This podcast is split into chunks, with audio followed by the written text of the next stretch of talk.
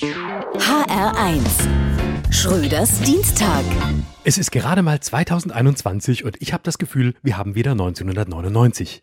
Die Lotsin geht von Bord, die Unionsparteien versinken in einem Korruptionsskandal. Nur zwei Dinge sind anders.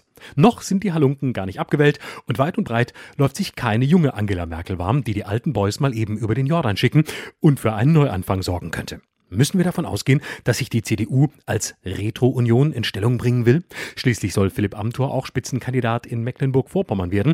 Jetzt könnte er zusammen mit den Maskenbeschaffern Georg Nüßlein und Nicolas Löbel als die neuen drei Amigos auf Tour gehen. Amigo-Affäre Reloaded.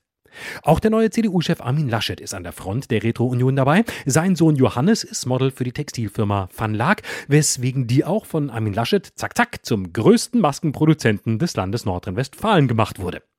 Zwischen Ende 2017 und Sommer 2020 verdienten CDU-Leute durchschnittlich 58.000 Euro mit Nebentätigkeiten. Bei der SPD waren es 15.500, bei den Grünen 1800.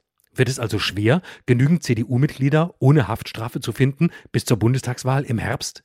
Wechselt die CDU von der Volkspartei zum Oligarchenkartell? Zunächst aber sollen alle CDU-Leute ihren Erklärungen abgeben, mit denen sie ihre Ehrlichkeit bestätigen sollen.